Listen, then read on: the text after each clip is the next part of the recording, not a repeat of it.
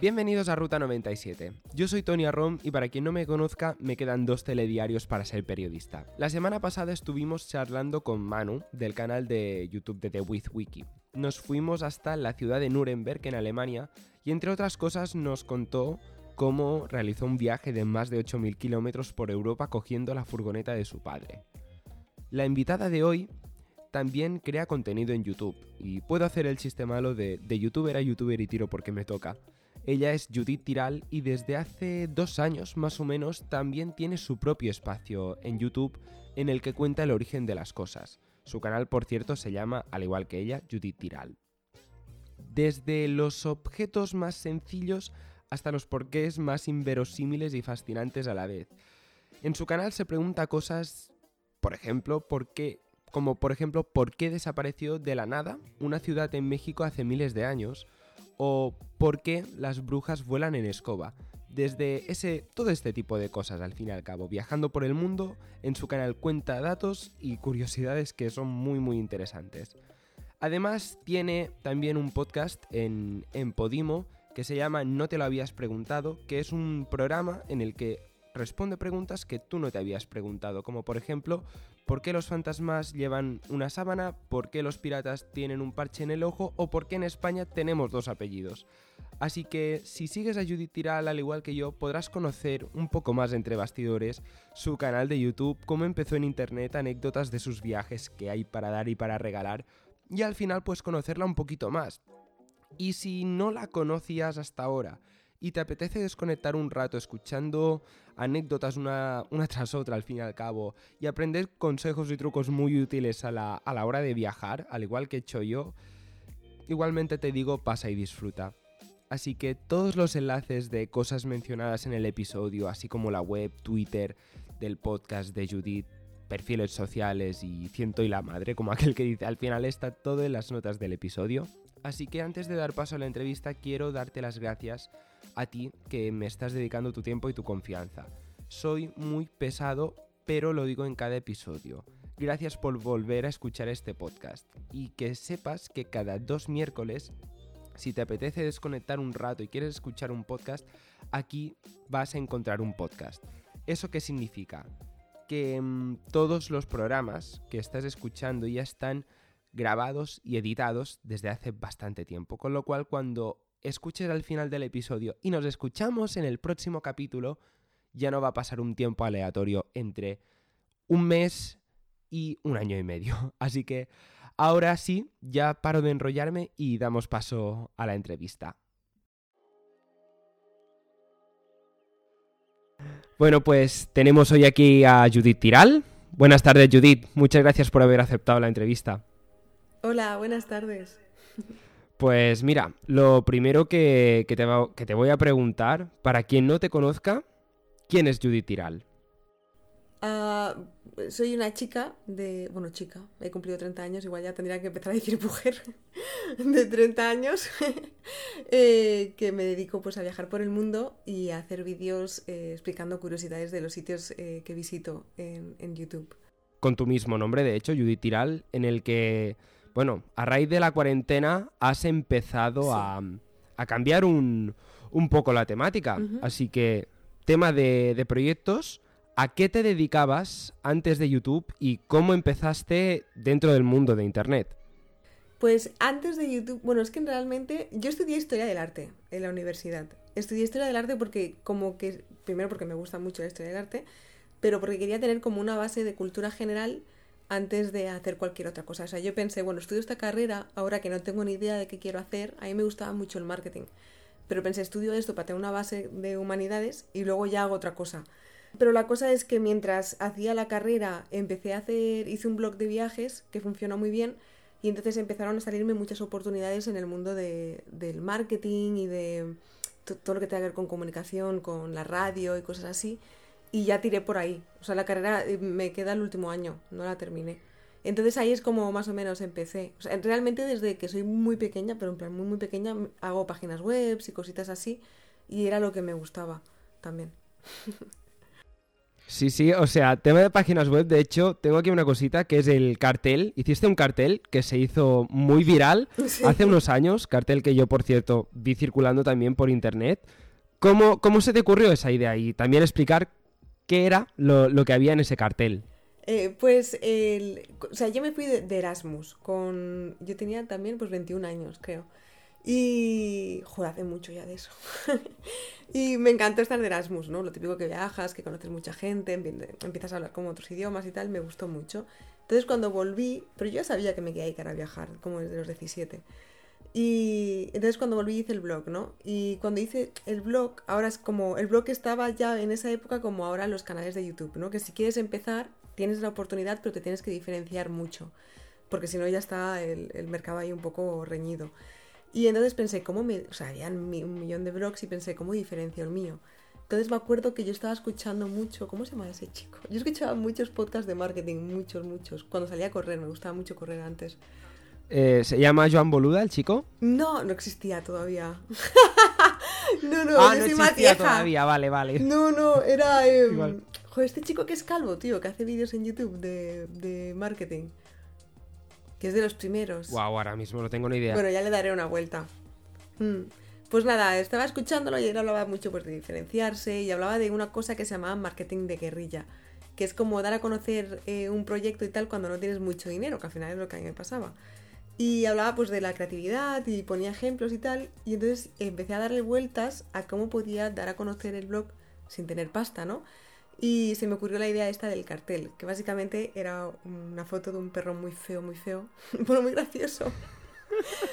y la puse en grande como si se hubiese perdido y puse, em, ¿has visto este perro? No se ha perdido ni nada, solo quería que lo vieses porque es genial, como mi blog. Y abajo ponía las URLs para que la gente cogiese, como cuando pones, yo qué sé, busco compañero de piso y pones tu móvil. Exacto, pues o sea, transportista y ahí los, los teléfonos. Sí, Sí, sí. Pues funcionó muy bien. Pues claro, a raíz de ahí, pues tú te empezaste a, darte a conocer con tus primeros proyectos. Pero claro, llega un momento en el que pasas del blog a directamente al canal de YouTube. ¿Cómo decidiste decir, apuesto por los viajes? Ah, eh, porque como es lo que es como lo, lo, más sencillo en realidad, porque como es lo que me interesa, ¿sabes? Al final uno habla de las cosas que le gustan para que se le dé bien. Entonces, como a mí me gusta mucho, y no solo es viajes, es como, son curiosidades de la historia también y del arte, pero lo hago con mucho humor, porque si me pongo a hablar de historia no me, nadie me escucharía, a la gente no, no le gusta, en general. Entonces, eh, pues pensé, bueno, lo escondo con una edición que sea así como muy peculiar, ¿sabes? Contando historias, con mucho humor y tal, y así pues puedo hablar de lo que me gusta, de manera que, que la gente también le interese y tal. Y así fue. si no habéis visto nunca un vídeo de Judith Tiral, los primeros vídeos que ves te crean como mucho impacto, de decir, o sea, juegas de una manera brutal, mezclando imagen, música y Judith por en medio hablando de las bravas del bar La Fuente. Pues muchas gracias, Tony. No, no, no, o sea, eh, son, son unos vídeos muy originales, ese proceso creativo, porque ahora, si no voy mal, llevas unos 3, 4 años en YouTube entre los dos canales que has tenido, a la hora de, mm, de, buscar temática y editar al ritmo y al nivel que lo haces ahora, ¿con qué impedimentos te encontraste a la hora de crear tus primeros vídeos? Que decías, ostras, pensaba que esta cosa iba a ser mucho más fácil o mucho más difícil y tuviste que... Hmm, yo creo que hay, yo creo que hay una cosa que creo que todos tenemos el mismo problema, que es que cuando te quieres dedicar a algo creativo, ¿no? Algo que tienes que construir tú, tú tienes la idea de cómo lo quieres hacer en la cabeza, pero tus habilidades no, no las tienes todavía. Entonces es como muy frustrante que tú sabes lo que quieres conseguir, pero no tienes las herramientas para hacerlo. ¿Sabes qué te quiero decir? Entonces yo creo que ahí, como en el primer año, como que cae mucha gente. ¿Sabes qué quiero decir? Porque dices, uy, esto estoy haciendo el ridículo, o no se me da bien, o esto no es lo que esperaba y tal pero luego nada que ver realmente, porque es simplemente que no has estado el tiempo suficiente para que te salga con la idea que tienes en la cabeza. ¿Sabes qué te quiero decir? Como la idea. Sí, sí, sí, bueno, tanto a nivel de poner en práctica lo que quieres hacer como también de decir, mm, la tontería más pequeña de creía que para hacer esto necesitaba esta app y al final necesito otra. Creo que te refieres, ¿no? a la combinación de ambas cosas, ¿no? Mm. Sí, bueno, es, por ejemplo, el Final, yo utilizo Final Cut, ¿vale? Para editar. La curva de aprendizaje yo diría que es muy pronunciada, ¿sabes? En plan, si alguien quiere empezar a editar ahora, si lo quiere hacer realmente con la calidad en la que ahora, porque antes, hace 10 años, YouTube, tío, la calidad era, era mala y la gente veía vídeos de mala calidad y estaba bien, porque era... Lo Vídeos de Loquendo. Claro, sí, exacto, quiero decir, pero la gente... Eso, eso lo petaba antes. Sí, sí, sí, y, y ahora de repente hay gente haciendo cosas muy chulas y muy creativas. Y entonces es como que yo creo que a mucha gente le debe dar miedo entrar, porque ya está como, no sé, la gente está especializada o yo qué sé. Exacto, es como, es como un medio más. Al final hablamos siempre, Mm. de, siempre de tele, radio y YouTube. O sea, Mm, claro, antes aquello, pues, como, se, como dicen las personas mayores, todo esto era campo. sí, O sea, totalmente. tú sí. ves YouTube hace 10 años y ves YouTube ahora. Sí, nada que ver. mm, Si tu canal se dedica a los viajes, has tenido, o hemos tenido todos, la, la pandemia, nuestra querida amiga la pandemia del COVID, que claro, eso de estar encerrados en casa todo el día, tuviste que reenfocar el canal. ¿Cómo fue ese proceso? En, en sí, o sea, lo tuve que hacer porque si no, pues o te reinventas o mueres en estas situaciones. Pero sí que es verdad que si me paro a pensar y a mirar lo que hacía antes en el canal, en el fondo era bastante similar también. Porque hacía, por ejemplo, o sea, que lo hacía viajando, que eso sí que mola mucho más. Por ejemplo, hice un vídeo sobre por qué los andaluces hablan así. Que en el fondo es, es lo mismo de buscar el origen de las cosas, ¿no? Lo que, claro, voy a Andalucía, conozco pues mi colega andaluz que me lleva a un bar a comer un bocadillo típico de ahí, entonces es como súper guay. Ahora sí que busco el origen de las cosas. ¿Por qué las.? O sea, por ejemplo, el otro día hice un vídeo sobre por qué las brujas usan el, el palo de la escoba, ¿no? Entonces, eso hubiese molado un huevo grabarlo en Salem. O entrevistar a un historiador allí en Salem. O que aparezca, yo que sé, alguien disfrazado de bruja que le dé más, ¿sabes? Como cosas guays en el vídeo. Pero al final soy yo en casa. ¿Está ahí en el vídeo? Sí, está bien. Pero mm, lo que a mí me gusta hacer.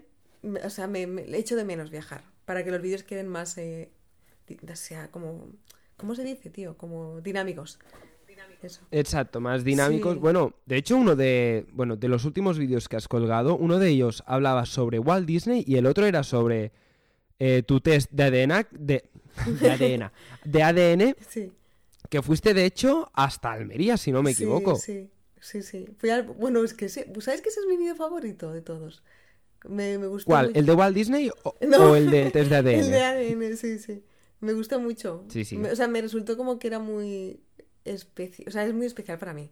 Y además, yo como que hablo de muchas cosas y viajo mucho y charlo mucho, pero yo creo que no tiendo a hablar de mis cositas así más privadas. Entonces, para mí compartir en vídeo y grabarlo y buscar mis orígenes y compartir lo de mi, eh, la hermana de mi bisabuelo, fue como muy, no sé, a mí me, me gusta mucho. Lo veo y me emociono, de verdad. Me gusta mucho.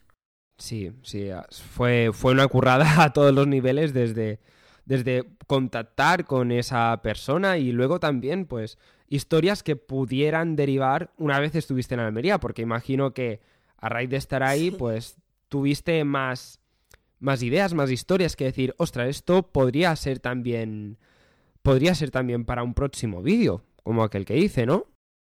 Sí, ¿de ese vídeo o de, o de la zona? Es que yo cuando viajo ya busco que pueda hacer varios vídeos. Vale, ¿Sabes? no, Por yo me refiero de, de la zona, de Almería.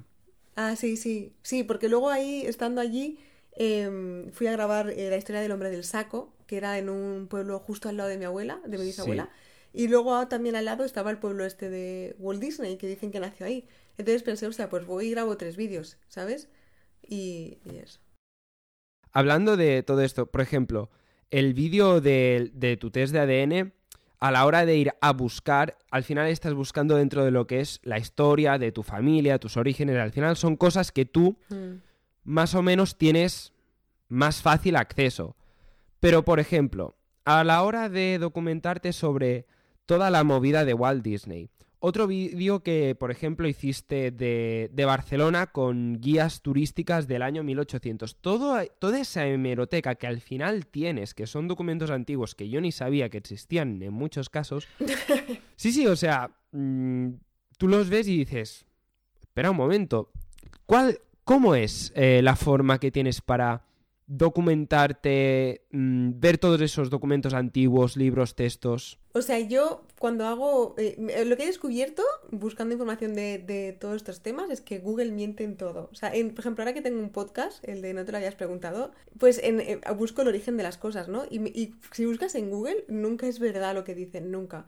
Entonces, cuando tengo que buscar el porqué de algo, yo me voy a libros 100% seguro. Luego también tiro de páginas en inglés, pero suelo tirar de- también de trabajos de universitarios que están ahí en PDF, porque lo que dice Google nunca, es que nunca es verdad. Nunca. Y luego también tiro un montón de, como habrás visto ya en los vídeos, de, de la hemeroteca que hay de aquí en España, que es digital y es- está, de verdad, mm, no todos los países las tienen, está muy currada. Entonces, por ejemplo, cuando hablé del hombre del saco, para saber bien bien qué había pasado, porque internet también te decía cualquier cosa, eh, puedes poner, eh, no pones el hombre saco porque no se llamaba así, pero pones crimen Gador. Entonces pones que cosas que hayan pasado en, no recuerdo el año, imagínate que era 1912, ¿no? Y lo pones y todo este... No recuerdo. Sí. Creo que era, sí, por ahí, era por esas Sí. fechas, sí, sí. O 1902 o una Sí. cosa así.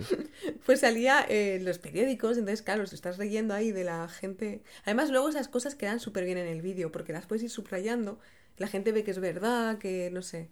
En, en la guía del siglo XIX igual, encontré la guía en la hemeroteca y cogía las... hice capturas y tal y la iba metiendo en el vídeo para, ¿sabes? Para que quedase bien también, que la gente vea que es real, que no...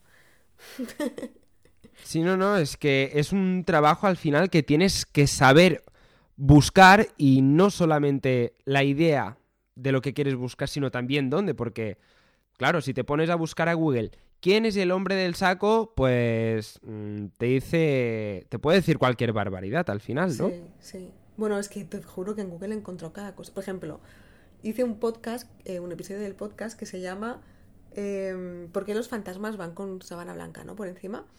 Según Google, era... No, espera. No, no, no. En ese episodio yo preguntaba también por qué llevan... eh, esto que llevan en los... Como si fuesen los pies, pero no tienen pies los fantasmas. Eh, ¿Cómo se dice? Una, mm, como un- una cadena Eso, con esa bola, cadenas, dices. Sí. Entonces eh, lo busqué en Google y decían, es porque. Ay, es que ese episodio es muy curioso, tío. Porque decían, en Google decían, es porque son sus penas y cosas que se le han quedado pendientes de la otra vida, que las va arrastrando. Y pensé, sí, no sé, muy fácil veo yo esta respuesta. Y me puse a investigar y realmente, es que te voy a contar porque pensé, no puede ser. Eso realmente lo llevan porque viene desde el primer fantasma que, del que escribieron, que era en la antigua Roma. Escribieron sobre un fantasma que hacía ruidos y tal, eh, porque tenía las cadenas, no sé qué, y al final era eh, porque quería que le diesen un buen entierro y estaba ahí él que le habían enterrado con cadenas y tal.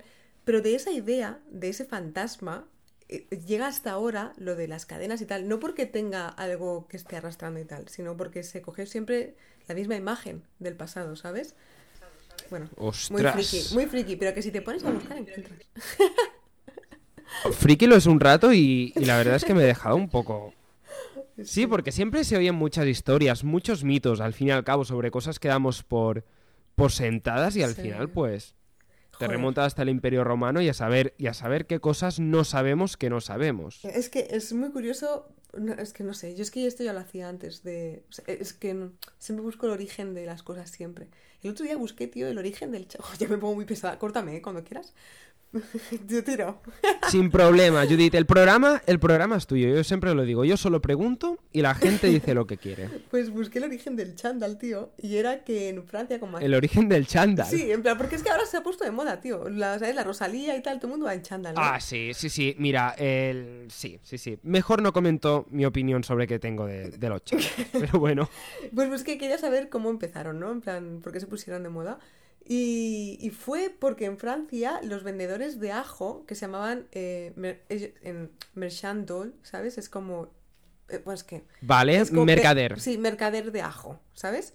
Entonces, eh, como Ostras. tenían frío y tenían que estar cómodos y tal, como empezaron a, a comprar el primer chándal que se hizo en una fábrica de por ahí, de una zona de Francia, que es lo que llevaban ellos. Y la gente los veía y les moló y empezó a, a- la gente empezó a pedirlo.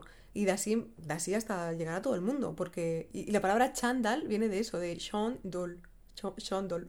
Ostras. el vendedor de ajo. Ostras, mira. Sí, sí, tío. No, no, no, me, no me lo esperaba para nada. Sí, sí, pero es verdad, ¿eh? Pero en Google pone otra cosa, pero no es verdad lo de Google. Te dirá que a lo mejor pues lo inventó algún ingeniero norteamericano a finales del siglo No XIX. recuerdo, porque lo busqué y también era otra historia, pero yo sabía que no era verdad. Pues, pues mira, Judith, si quieres pasamos a la siguiente, a la siguiente parte de las preguntas, que Sí. es ya sobre los viajes. Vale. Porque, bueno, Ruta 97 es un programa en el que entrevisto a una persona que ha hecho un viaje y a mí, pues, me cuenta cosas y toda la gente que nos escuche puede tomar nota de ello. Así que empezamos con lo primero de todo y es, si te acuerdas, o a grosso modo, ¿cuántos países eh, has visitado? Sí, es- mm, no tengo ni idea. Pero ni la más. Sé que muchos, ¿no? Pero no tengo ni idea. No los, nunca me he parado a contarlos. Pues de, de todos esos países que has visitado, con un top 5, digamos, de los que más te han gustado, los que más te han llamado la atención. Top 5. A ver. Ah, primero Japón. Siempre pongo primero Japón. Eh, segundo México. Me encantó México. Em, Tailandia. Me gustó mucho Tailandia. Ah, uy, Malasia. Está bien también. Argentina. Argentina me gustó mucho, sí. Uy, es que es imposible. Sé que en el top 1 está eh, Japón. Lo demás ya no. México también. Lo repetiría mil veces. Te digo top 3. Sí, te digo top 3 para mí. Más fácil. Eh, sería em, Japón, eh, México y Tailandia. Tailandia volvería mil veces, sí. Ostras. Tailandia, bueno, yo no he estado nunca ni en Japón, ni en Tailandia, ni en México. ¿Cuál, cómo- o sea, aparte del top 1 que es Japón, ¿cómo es que te llamó tanto la atención Tailandia? O sea, que eso, que, que, porque has dicho Mm. volvería una y mil veces. Pues a mí...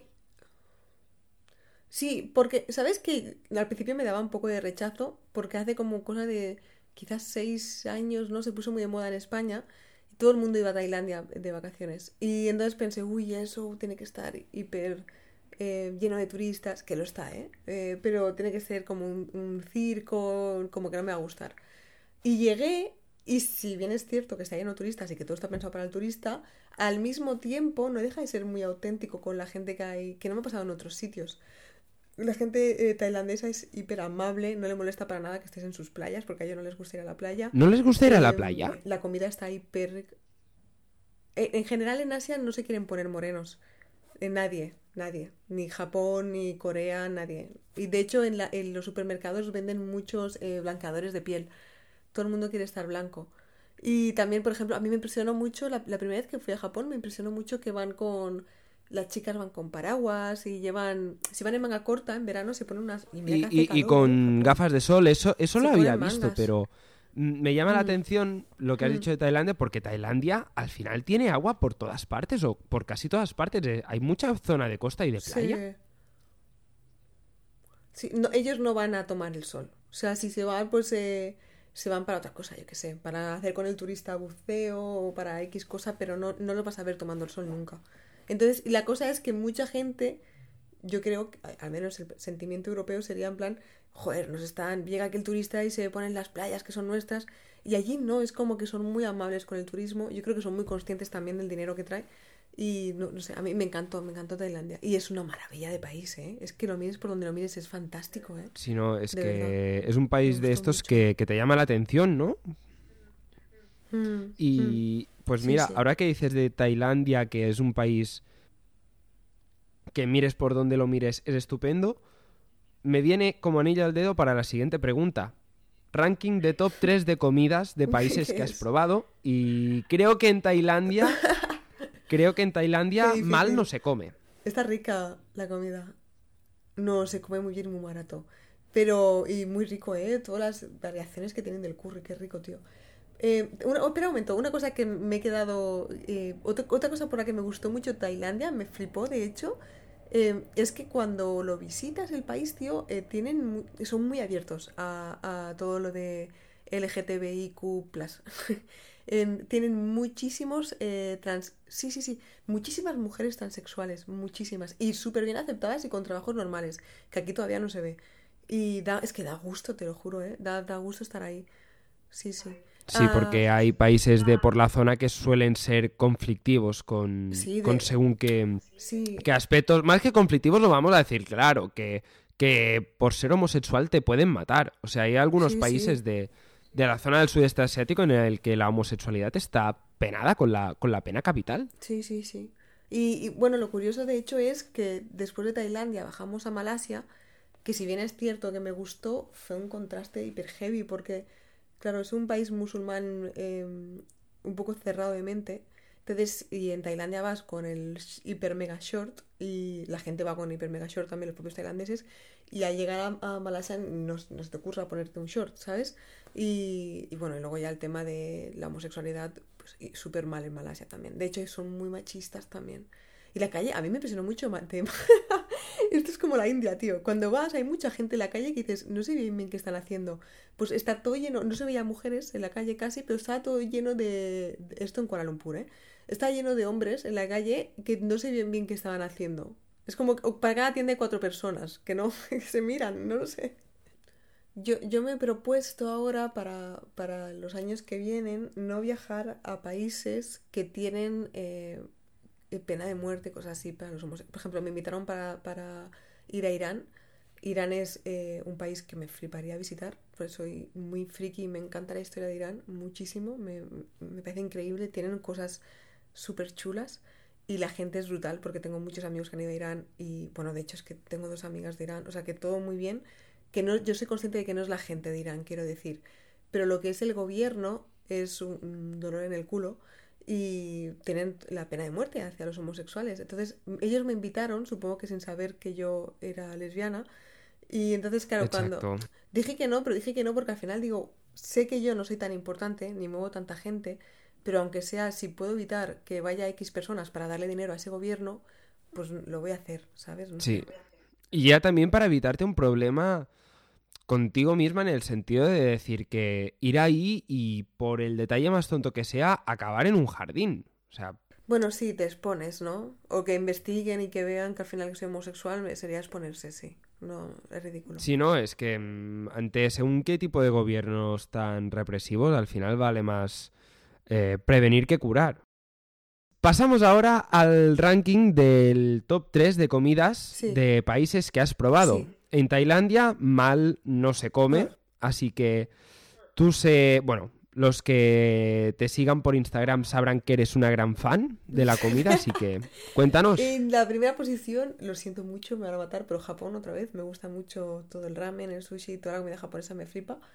Eh, y el okonomiyaki, uff, qué rico. Okonomiyaki. Y en segunda posición, es, es como la pizza japonesa. Oh. Está muy rica, tío. Las, la en segunda posición yo creo que pondría a México porque madre mía México y los tacos es que no podía parar, te lo prometo. Bueno, todo, todo. Es que ya no recuerdo los nombres, pero uff. Que... Ay, los chilaquiles para desayunar. Me encanta, sí. Lo explicaste, si no voy mal, en el vídeo del, del que estuviste viviendo en un hostal una semana y pico en México. Sí, bueno, hice un vídeo sobre comida también en México porque estaba muy rica, tío. Sí. Eh, eso y el tercero... El tercero, mira, voy a quitar Tailandia y voy a poner Argentina. Porque en Argentina tienen... Argentina. Es que, ¿sabes qué? Bueno, me van a matar los argentinos, pero yo creo que también saben que es un poco verdad. Cocinan hiper mega bien, pero lo que hacen sobre todo es, o sea, por ejemplo, la comida típica de allí, que son las empanadas, em, el... ¿Cómo se llama, tío? La parrillada, el asado. Sí, bueno, pero aparte de eso tienen ellos, es como si pusieran un carne rebozada con, bueno, con patatas y luego tienen la pizza típica de allí y tal. O sea, es comida que tú comerías en el Erasmus, pero de buena calidad. Pero hecha, te lo juro, la hacen tan bien. O sea, la pizza tiene tan... Es que te comes un trozo y te llena, tío. Un, un queso brutal, son súper gorditas. Las empanadas están hiper bien hechas. No, no, es que todo, de verdad. Está riquísima la comida argentina, tío. Y es, eso, es como comida de. mm, Yo siempre lo digo, es como comida de niño, pero bien, muy bien hecha y, y, y hiper mega rica. Me encanta. De esta que te entra bien por los ojos y por el sabor. Vamos. Sí, sí, es, de verdad está riquísimo todo. Uy, bueno, y luego tienen, tío, la- las cosas con dulce de leche. Las facturitas que le llaman, que son pastitas aquí. No, riquísimo, riquísimo, ¿eh? El dulce de leche está, está muy bueno. Sí. Eh, Lo que pasa es que el dulce de leche a mí me gusta, pero no puedo comer dulce de leche porque si no, no...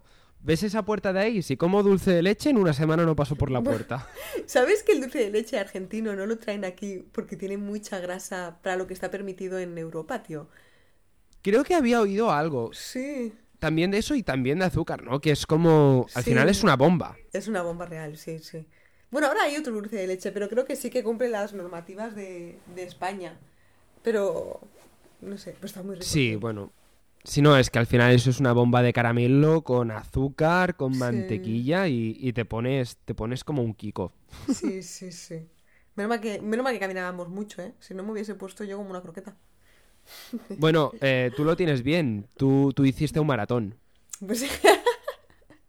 pues ya no salgo a correr, tío, porque me han dicho, la doctora Moralejo me ha dicho que si salgo a correr eh, me salen más arrugas. Y entonces, pues, joder, puta madre. Bueno, bueno, mira, al menos hiciste el maratón, tienes el trofeo, las medallas y el vídeo de, cuando corriste el maratón en Grecia. O sea, Y ya está, ¿para qué quiero más? correr un maratón, co- correr un maratón convalida 10 años de ejercicio. Yo creo que, que- sí. Bueno, 10 y 25, sí. Y más, y más si vas al maratón, pues con resaca, como explicaste en tu vídeo. Joder, ¿eh? Iba fatal, ¿eh? Madre mía. Pero me lo Que, yo cuando lo, lo veía me, me meaba de risa. Dije, "Co- o sea, Sí, Esto- sí. Y es real, Tony, ¿eh? O sea, yo no sé. Y además, bueno, uno ese error. Es que yo era muy. Si yo ahora ya me ves y dices que descerebrada, en plan, como. Pues imagínate. Tío, yo con 23 años, es que no te imaginas, ¿eh? O sea. Pero no de, de fiestera, que al final, claro que salía de fiesta y tal, pero más de desorganizada, irme a Londres y olvidarme una chaqueta, que el otro día lo pensaba. O sea, era como lo más básico y yo era como, ay, se me ha olvidado, siempre. Pues me fui a hacer el maratón y me emborraché, o sea, imagínate. Sí, sí. bueno, si te refieres a eso de ser despistado o despistada, pues te puedo, te puedo entender perfectamente porque yo soy el primero que, que dicen, salvando las distancias, obviamente, de, mañana va a llover y Tony sale en manga corta. O mañana eh, va a hacer un sol increíble y Tony va con 30 capas de ropa. O sea, a ese nivel lo, Pues lo- puedo entender, pero bueno, al menos si valió la pena la fiesta, ya tienes anécdota para el vídeo. Y lo que yo me reí, lo que yo me reí cuando lo explicabas, yo, y es que, madre mía, dije, no puede ser real. Sí, me lo, eh, bueno, es que me lo pasé teta, tío. Encima luego al día siguiente corrí el maratón y yo pensé, bueno, la meta estarán mis colegas que han venido a verme correr. Y no, pues se acostado con chicos de ahí, de, Grie- de Grecia. Yo corrí el maratón sola. Luego aparecieron ellas con resaca y hijas de puta. No, un horror. No, no, no. eh, fue, fue, fue, fue, fue bastante, bastante surrealista, pero al final eso, eso es lo que mola, ¿no? Una vez hemos visto ya el top 3 de, de comidas de países que has probado, pasamos al tema de las costumbres y es algo muy sencillo de contestar, pero que puede, puede impactar según cuál sea tu respuesta y es ¿cuál es la costumbre propia de un país más extraña que has visto o que que hayas participado en ella. Estoy pensando. Ah, no me, ahora mismo te soy honesta. ¿Sabes qué me pasa? Que cuando me dicen, cuenta alguna anécdota que hayas vivido viajando, como era mi, mi día a día, yo ya no me acuerdo. Pero sí que recuerdo una vez que fui a una boda en Rumanía. No recuerdo muy bien, pero era muy extraño porque me pareció muy guay. Porque era todo em, otro tipo de ceremonia. Y se acercaban al novio y le tenían que cortar un trocito de pelo y tal. Y pensé, uh, qué guay. Y la boda fue una pasada también. Unos bailes súper locos. Me lo pasé teta. Sí, sí. Sí, sí. Hablando de Rumanía, tú no fuiste de Erasmus ahí, porque eso es lo que quería preguntarte justo después de el tema del Erasmus. ¿En qué país? En, eh, a Bélgica. ¿Y qué tal fue la experiencia? Muy bien. Sí, me lo pasé teta. Lo que pasa es que yo fui a un sitio que se llama Lubanlanov, que es, eh, es un pueblo que han creado para estudiantes. Entonces, eh, sí que es verdad que te lo pasas teta, pero bueno, yo... Había un momento que tanta fiesta me cansó, ¿sabes? También, porque era todo fiesta. O sea, el pueblo no tenía nada de... No tiene museos, no tiene... no tiene nada de cosas culturales y tal. o sea, lo máximo que tiene es un museo de Tintín. Y no había nada, no había nada. Hostia, sí, Tintín en Bélgica es como el, el himno nacional, casi casi. Sí, sí. Pero ahí no había más que eso, ¿eh? Y claro, todo es un pueblo, pues no hay, no hay personas mayores, solo hay gente joven borracha. Y ya está. Entonces, claro, sí que me lo pasé muy bien. Hice mil amigos. eh, fue una experiencia increíble porque al final Bélgica está en el medio de Europa y te permite viajar por toda Europa por, yo qué sé, había, encontramos vuelos a un euro, cosas así, ¿no? Entonces, por ahí muy bien. Por la parte de que a veces me rayaba es porque, claro, estar ahí tantos meses, a veces pues echas de menos, yo qué sé, ir a, a cosas, yo qué sé, más culturales, alguna galería o algo, no sé. A mí que me gusta tanto el arte, ahí, allí no había nada. Entonces eso sí que a veces, tío, pues me daba cosilla. Pero lo demás, todo chachi. Pues mira, de hecho, Eso que has dicho de que Bélgica está en el centro de Europa y podías viajar por todos sitios. Sí. Yo fui de Erasmus a Holanda, Sí. estuve en la ciudad de Utrecht Ah, qué guay fui. y Es muy guay. sí, sí, o sea, yo en mi vida había salido de España y cuando, o sea, literal, solo había ido una vez a Andorra y una vez de rebote en la frontera del sur de Francia, pero muy al sur. Y cuando fui de Erasmus, o sea, me acuerdo que visité, pues, ciudades importantes de, de Holanda. Estuve también, eh, aparte de Holanda, visité eh, Bélgica, visité Luxemburgo y visité Alemania. Hmm. En seis meses o en Hmm. cinco meses visité cuatro países y no sé cuántas ciudades. Mm. Eh, y lo cierto es que a la hora de coger un Flixbus y decirte, pues me voy a Bruselas, con 20, 15 Me euros puedes hacer Flixbus. muchas largas distancias. Sí, sí, sí, me acuerdo. ¿Usaste Flixbus tú también? Un montón, sí, sí. Y Megabús, sí. De todo. De todo lo que terminaba en bus. sí, sí. Bueno, te, a ti, no sé, supongo que sí, pero sin pas en el metro, sin pas en el autobús y esas cosas, ¿te, es que no te pasaron? tenía. No, porque, ¿sabes qué pasa? Que como estábamos siempre en el pueblo, quiero decir, más allá de algún viaje que hacíamos una vez al mes, no, no, coge- no teníamos que coger el metro ni nada, ¿sabes? Era un pueblecito. No, no, o sea, yo me acuerdo de que en Holanda, como el autobús tenían los sistemas de... que era una tarjeta que tú la pasabas por el bus, a veces el revisor ni miraba, a veces... Pues lo típico de... ¿Haces el simpa? A, a- ¿Invitas a simpa? Venga, hacíamos un simpa a la hora de subirnos al bus. Pero claro, si te pillaban luego eran... mm, yo creo que 150 euros de multa. O también eh, nos pasó que ¿Te pillaron? en un tren y no fue por... O sea, nos colamos sin querer, porque no vimos... nin- o sea, era una estación que estaba todo abierto. No, no veíamos ninguna máquina ni nada para comprar billetes.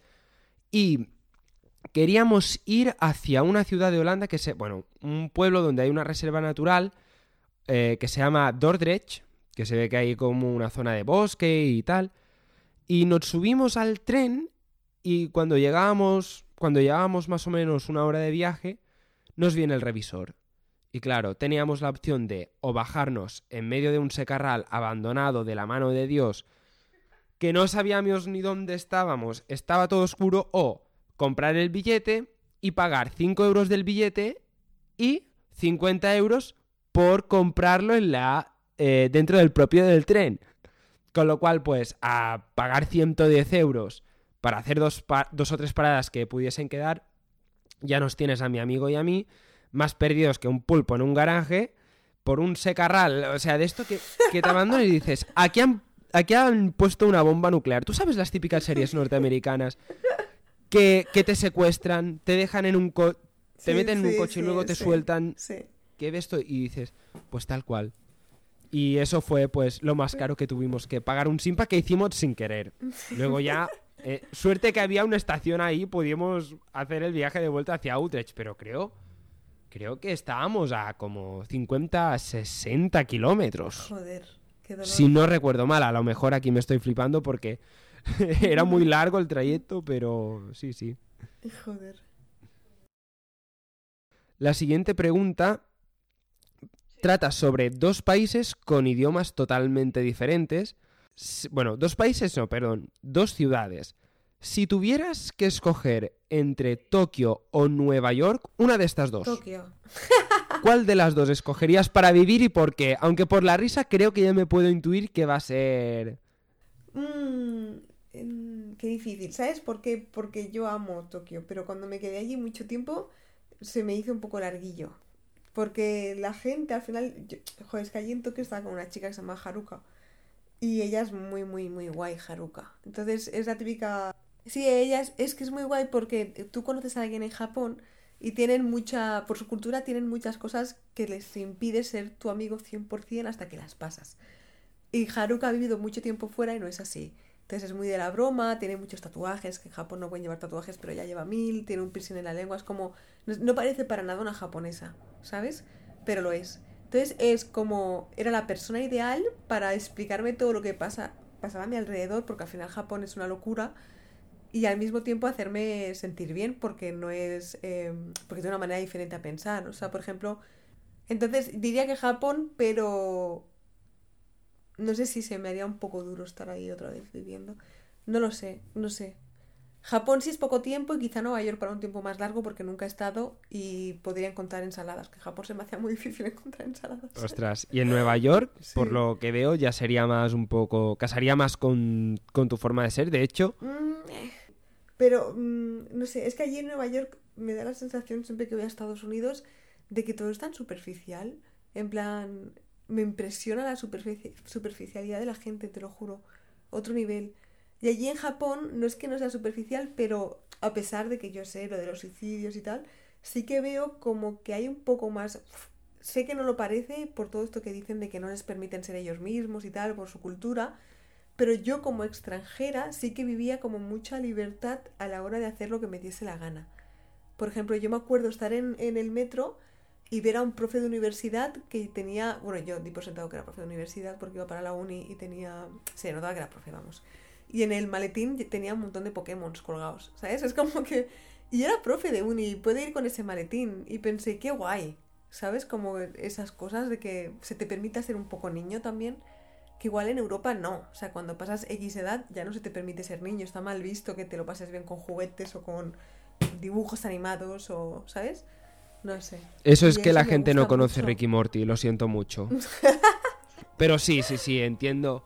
Entiendo, ¿no? Ese choque de... Por unas cosas sí puedes ser tú mismo, pero por otras estás completamente condicionado. Mira, mi hermano, si está escuchando esto, él dice que quiere ir a Japón con un amigo, con dos maletas de 20 kilos vacías y volver cargadito de figuritas. O sea, esto... Esto se lo recomiendas hacer, o sea, háblale a mi hermano. O sea, imagina que estás hablando ahora con mi hermano. ¿Tú le recomendarías hacer eso? ¿Cómo se llama tu hermano? Se llama Jauma. Jaume, te lo vas a pasar tetas en el mejor país del mundo. O sea, no hay otro país. O sea, todas las expectativas que tú tengas, ¿sabes? Que te dicen, no vayas tan ilusionado que luego te das un golpe. No, te lo vas a pasar teta. Es de lejos el mejor país del mundo. Y todas tus expectativas las va a cumplir. Y te va a encantar el triple. Pues mira, ahí, bueno, claro, ahí el tema de lo que es merchandising y todo el tema de la cultura, de, de lo que es cultura friki, ahí eso está en otro nivel que yo cuando lo veo digo, ¿quién fuera rico, sabes? Sí, porque vale pasta, ¿eh? Tu, hermano que ahorre, ¿eh? Porque es caro, ¿eh? Todo en Japón. No, no. No, no, eso se lo puedes decir tranquilamente, le puedes decir, Jauma, ahorra porque... Sí, sí, ahorra, Jaume, ahorra. Sí, no, a ver, es que aquí entrevisté a un, a un chico que estuvo de, de viaje en Sí. Japón y me explicó, pues, tema desde lo más tradicional hasta lo más friki que pudieron ver, pero claro, eh, llevarte según qué figuras o llevarte según qué cosas, ahí mm, es precio, precio de oro, ¿no? Lo siguiente, casi, casi. Sí, es carito, carito. Sí, es carito. ¿Qué prefieres para viajar? ¿Autobús, coche compartido, tren o avión? Tren. ¿Por qué? tren. Porque el avión siempre me acaba dando un poco de ansiedad. ¿Sabes? Es algo que como no... Primero me- eh, es ridículo, pero como he vivido malas experiencias en el avión, ya no me gusta mucho. Lo cojo porque me gusta viajar. Pero en plan, si, si Uf, se pueden contar o, o si es algo demasiado fuerte, me dices, Tony, vete a tomar un café y... No, pero por ejemplo, he tenido mil. Eh, como cogía... Es que al final yo cogía a veces... He llegado... Joder, es que el año pasado seguro que cogí más de 100 vuelos. Y, y en- claro, algo te tiene que... al- Se dice pronto, ¿eh? Sí, 100 es que algo- vuelos. eh, claro, y algo te tiene que pasar, seguro. ¿Sabes qué te quiero decir? Entonces me pasaron muchas cosas, pero la que peor recuerdo es una vez volviendo de Corea para ir a Tailandia. eh, fue horrible porque había tormenta eléctrica, yo creo que ellos no lo sabían. El, el- es que no sé, caían como relámpagos justo al lado nuestro, se encendía todo, se fue la luz, de repente el avión empezó como a caída, como a, caída que yo creo que todos pensábamos que nos moríamos. Recuerdo que se me durmieron las piernas, la gente gritando, fue horrible, fue horrible. Entonces le he cogido un poco de miedo. Y entonces ahora prefiero el tren, no me importa cuántas horas, yo voy tranquilita, voy con mi ordenador trabajando, voy tranquilita. Eso, eso es lo, me- eh, eso es lo mejor. O sea, yo cuando descubrí el Flixbus de decir, sí. a lo mejor me tiro 6 horas dentro del bus, tengo asiento, estoy tranquilo, eh, puedo estar con el teléfono, con el ordenador y además que el precio, Sí, sinceramente, o sea, yo nunca pensaba está y, muy bien. o sea, mi récord en cuanto a, hacer cosas, o sea, eh, yo no sé si te lo he dicho, bueno, creo que no, pero yo, tú sabes, esa gente que sale en las noticias dice, eh, se puso a correr eh, con un GPS y escribió te quiero sobre el mapa, o eh, cogió el coche y escribió, Sí, sí. pues yo sin quererlo, eh, hice el trazado un día porque hice de Utrecht a, a Sittard, de Sittard Maastricht, de Maastricht a Bruselas, de Bruselas a Rotterdam y de Rotterdam a, a Utrecht. De Utrecht a Sittard eh, creo que pagué como 20 euros. De Sittard a Maastricht me llevaron en coche porque era, era el cumpleaños de una amiga que, que vive ahí. O sea, el cumpleaños era en Sittard. Luego fuimos a visitar Maastricht. De Maastricht ya a Rotterdam. ¿Pagué 20 euros con un Flixbus? No, perdón. De Maastricht a Bruselas, 20 euros. De Bruselas a Rotterdam, no sé si eran 15 o 16 euros en tren. Y de luego de Rotterdam a Utrecht, que fueron 8 euros. O sea, me hice todas estas ciudades. Muy bien, de hecho. Sí, sí, o sea, me hice estas ciudades, tardé un día y medio, creo que dos, no, dos días, porque salí de Utrecht a media tarde, luego dormí en, en Sittard, a Maastricht fuimos por la mañana, y en un día pues me peté, y en un día estuve en Bruselas, luego por la noche estuve en Rotterdam, por la noche, o sea, porque claro, fue el, el grueso fue ver Maastricht y Bruselas, y luego cogí a Rotterdam por la noche y de madrugada cogí de Rotterdam a Utrecht. O sea, hice... hi- Joder, vaya tute, ¿eh? Sí, yo aún no sé cómo llegué vivo a casa. Pero, pero sí, o sea, mm, porque me sorprende mucho el, el contraste de, de los precios de, de- de coger un autobús a, a coger un avión. Porque hiciste un vídeo de cómo ahorrar realmente a la hora de comprar un billete de avión. Y así es como me di cuenta de cómo realmente funcionan muchas páginas de comparadores de vuelos. Sí, básicamente es que te descargas una VPN que te permite cambiar la IP de tu ordenador, entonces hacer creer a tu ordenador que estás en otro país y dependiendo de las divisas de- y, y todo del otro país, pues te salen a otros precios los vuelos. O sea, es diferente, aunque sea el mismo trayecto, que te compres Barcelona-Nueva York desde España a que te lo compres desde Tailandia. Cada país te da un precio diferente. Y luego el vuelo sirve igual. Es que es una locura. Sí, tú en el vídeo que hiciste, ¿qué era? ¿Que te Sí. ahorraste 70 euros? Uf, bueno, ¿O 60? No, no, no, no. Me salía como. Es que no recuerdo. Igual me salía el vuelo a. Igual me salía el vuelo a México aquí 600 y me lo compré a 300 o así. Una barbaridad, tío. Ostras. Sí, sí, Yo iba que te habías ahorrado menos, Sí, pero la diferencia es, es como muy brutal, ¿no? Un montón, un montón. Sí, sí, sí, mucho, mucho. Y sirven los hoteles también y todo. Sí, o sea, y alquiler Va de coches, bien. imagino, y todo eso legal. O sea, esto que haces, Mm. aquí no estamos Sí. diciendo de... No sé si es legal, pero diría que es alegal, porque no hay nada que te diga que es ilegal.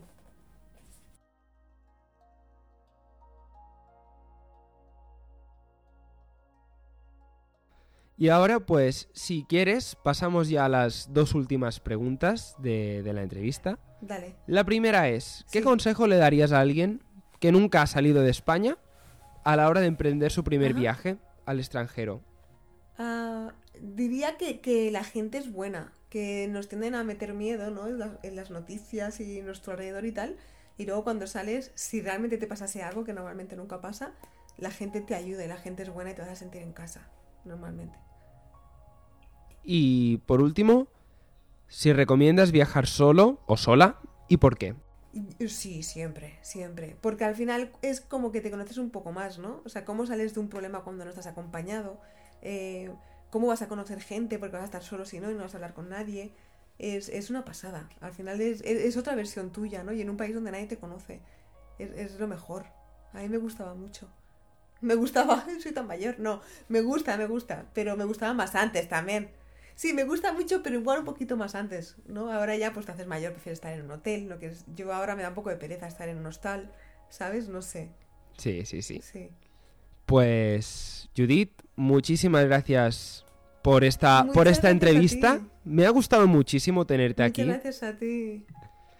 Qué lindo. Me he sentido súper cómoda, Tony, en serio. Muchas gracias a ti. Nada, un placer. Chao, gracias.